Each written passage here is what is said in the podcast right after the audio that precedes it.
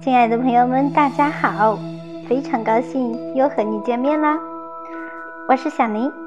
今天要送给你的文章片名叫做《没见过世面的女孩，一点破事儿就发朋友圈》。那么这是一个伪命题还是一个正命题呢？听完文章你就知道了，一起来感受吧。村上春树曾经说过：“不是所有的鱼。”都会生活在同一片海里。诚然，你不知道别人经历了什么，就无法做到感同身受。翻看别人的朋友圈时，最忌讳的就是指手画脚。在你眼里无足轻重的一条动态，可能是对方心里最值得留恋的小幸福。每个人都有发朋友圈的自由。不想看，我们可以屏蔽，但请不要随意评价、冒昧指责。有一次啊，朋友小杨买了一支 MAC 的口红，他心花怒放地晒到朋友圈：“辛苦一个月，犒劳一下自己。”结果不到一分钟，就有一盆冷水浇了过来。有人在这条朋友圈下鄙夷的回复：“嘿，一百来块的口红也要在朋友圈晒，现在社会这么不景气吗？”小杨既尴尬又难过，自己做兼职攒下的钱，大部分都寄回家里补贴家用，他的孝心没人看到，却因为一支口红被贴上没见过世面的标签。这支口红对小杨来说意义非凡，但在别人眼里却成了窘迫的证据。用物质条件衡量一个人的价值，无疑是带着偏见的。我们身边不乏有一些人喜欢在朋友圈晒生活，晒一日三餐，晒夫妻恩爱，晒成绩，晒第一次坐飞机。晒第一次吃海底捞，他们发朋友圈的时候，内心真的是很欣喜。他们晒出来的那些小确幸，是人间烟火气，是生活的体验，是自我疗愈的方式。但总有些人喜欢站在道德的制高点，指责别人晒生活是虚荣心作怪。莎士比亚说过：“愚人自以慧，智者自以愚。”越是愚蠢的人，看不惯的事情就越多，偏见也越大。当我们在围观别人的朋友圈时，请放下自己的傲慢和偏见。生活里的每一种感受都值得被尊重。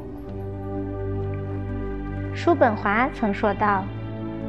阻碍人们发现真理的障碍，并非是事物的虚幻假象，也不是人们推理能力的缺陷，而是人们此前积累的偏见。因为偏见，我们常常给别人贴标签：牛排点八分熟的一定没见过世面，身上有纹身的都不是好人。看你的朋友圈。就知道你月薪不超过三百块，天天发心灵鸡汤，一定是个矫情的人。比无知更可怕的是偏见。弗朗西斯·培根在《人生论》中说：“有的人喜欢对一切问题都永远表示与人不同的见解，而且百般挑剔，企图抹杀其本质。”以此来标榜自己具有独特的判断力。带着偏见的人，往往会轻易地对别人做出道德评价，贬斥他人，拔高自己。但当你带着偏见对别人的生活指指点点时，你会发现自己会活成一座孤岛，从此你再也看不到对方的朋友圈。二，庄子《秋水》里有言：“子非鱼，安知鱼之乐？”诚然，幸福如人饮水，冷暖自知。幸福的人生没有统一标准，但越是见过世面的人，越懂得包容，更不会随意评价他人。一次，我和新认识的朋友一起旅游，游玩期间，他刷朋友圈，刚好看到室友发了一张下田插秧的照片。结果，这位朋友轻蔑地说：“哼，有些人放了假也只能回家下田插秧，见不了世面。”一瞬间，我预感我们之间会渐行渐远。我忍不住说：“见过世面的人，可能还分不清楚小麦和水稻呢。”他一时语塞，但还是嘴硬道。反正他只会窝在小地方，我跟那种人无法沟通，先屏蔽了。满满的优越感，作为朋友的我，也感到很不适。真正见过世面的人，不会用自己的标准去衡量别人的人生，不会把自己的观点强加给别人，更不会轻视别人的幸福。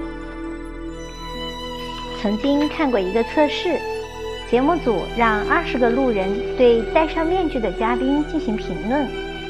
一位女嘉宾这样形容自己：二十八岁，单身，工作特殊，白天睡觉，晚上工作。